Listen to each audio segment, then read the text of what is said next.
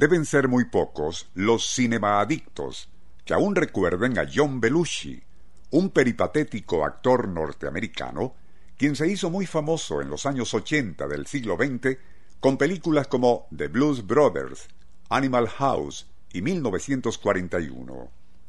En su comparativamente breve vida hizo todo tipo de locuras, pero la peor de todas quizás fue que se atrevió a dormir en la cama maldita que perteneció al ídolo cinematográfico Rodolfo Valentino. Nuestro insólito universo.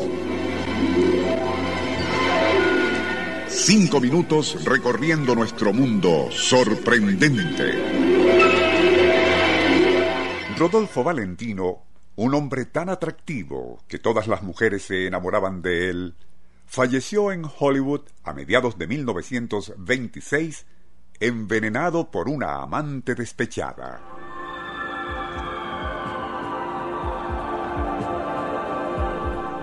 Algo que no es de extrañar, pues su vida legendaria de Latin Lover estuvo signada por un sinfín de aventuras amorosas y extravagantes manías sexuales. Estuvo casado con Natasha Rambova, otra fulgurante estrella del cine, y se asegura que, harta de sus innumerables infidelidades, y tras sorprenderle haciendo el amor en la propia cama matrimonial de la pareja con una amiga íntima de Natasha, ésta lanzó la maldición que supuestamente afectaría a todo aquel que allí durmiera o hiciera el amor. Aun cuando no era secreto que la Rambova practicó magia negra, brujería y ritos esotéricos, nadie tomó en serio aquel desplante de mujer celosa. Tras la trágica muerte de Valentino, el notorio lecho fue subastado y casi de inmediato comenzaría su leyenda negra.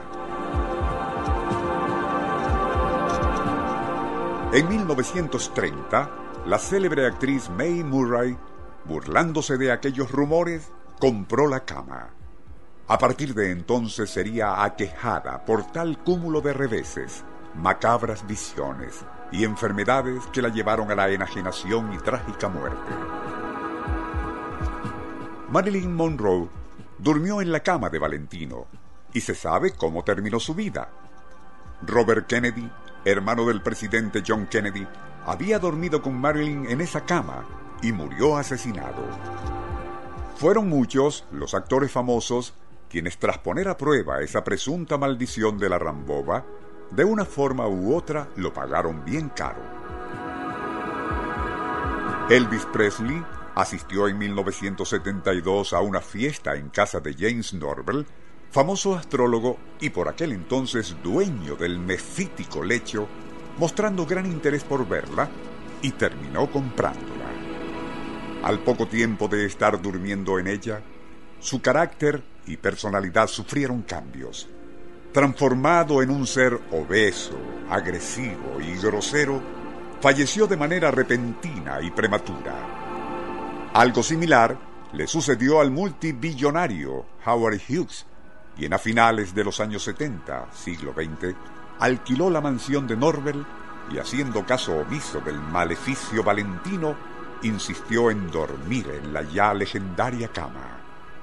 A partir de entonces, y a pesar de sus inmensas riquezas, acabaría convertido en miserable ermitaño, autosecuestrado en un hotel de Nevada bajo condiciones infrahumanas y allí falleció. Otros famosos que insistieron en desafiar la nefasta leyenda negra del lecho donde murió Valentino fueron Natalie Wood, quien murió ahogada estando ebria, y Rock Hudson, quien se empeñó en pernoctar en esa cama varias veces. Coincidencia o no, contrajo sida y trágicamente deteriorado físicamente murió no mucho después. Se sabe que John Belushi, el meteórico actor mencionado al inicio, falleció tempranamente a causa de una sobredosis de drogas. Algo así como suicidio inducido.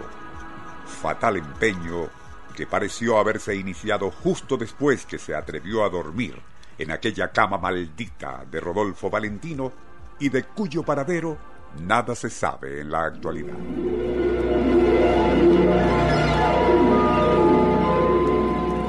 Nuestro insólito universo. Email insólitouniverso.hotmail.com Autor y productor Rafael Silva. Apoyo técnico José Soruco y Francisco Enrique Mijares.